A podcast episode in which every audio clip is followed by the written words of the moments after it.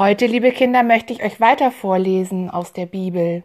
Es ist wichtig, mit anderen im Gespräch zu bleiben. Nicht nur mit anderen Menschen, auch mit Gott. Der Turmbau zu Babel. Und wieder vergingen viele Jahre, Noahs Söhne hatten Enkel und die Enkel viele Urenkel. Sie ließen sich im Lande nieder. Sie bauten Hütten und Häuser. Auch in der Stadt Babel lebten sie. Eines Tages wollten sie etwas Besonderes haben, über das alle andere Menschen staunen sollten. Sie wollten einen Turm bauen, einen Turm, der bis an den Himmel heranreichte. Berühmt wollten sie werden, beneidet wollten sie sein um diesen Turm.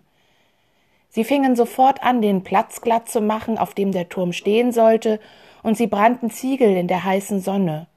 Schon bald wurde der Turm höher und höher, sie kamen schnell voran, denn sie redeten alle in derselben Sprache.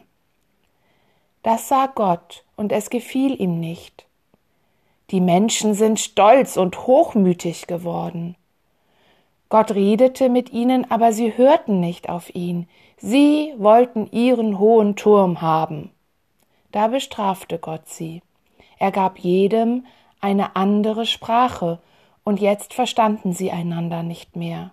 Sie stritten und zankten, die einen wollten den Turm noch höher bauen, die anderen nicht. Viele verließen die Stadt Babel, und der Turm wurde niemals fertig.